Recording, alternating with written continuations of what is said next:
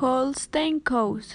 This livestock nucleus was slowly expanding first in Germany and then in other European countries.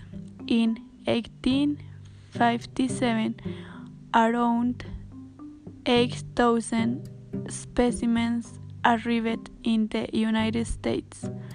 Since it was necessary to have excellent production and quality of milk in the livestock market.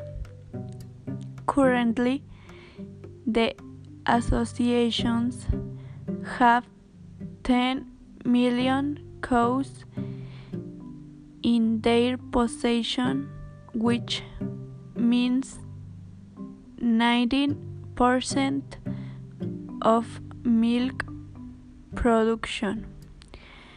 Holstein cows are characterized by their black and white or black and red color. Generally, a healthy cow weighs around 14 kilograms at birth and can weigh 1675 kilograms in adulthood.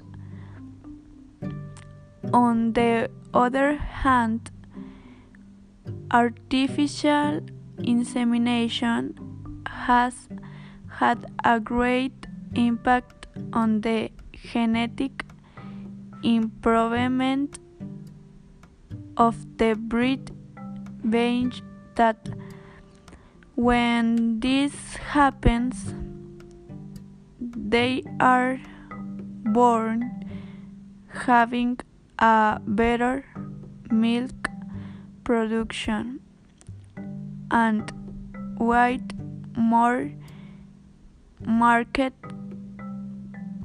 uh, characteristics in terms of their body and this helps make them even more valuable in the market.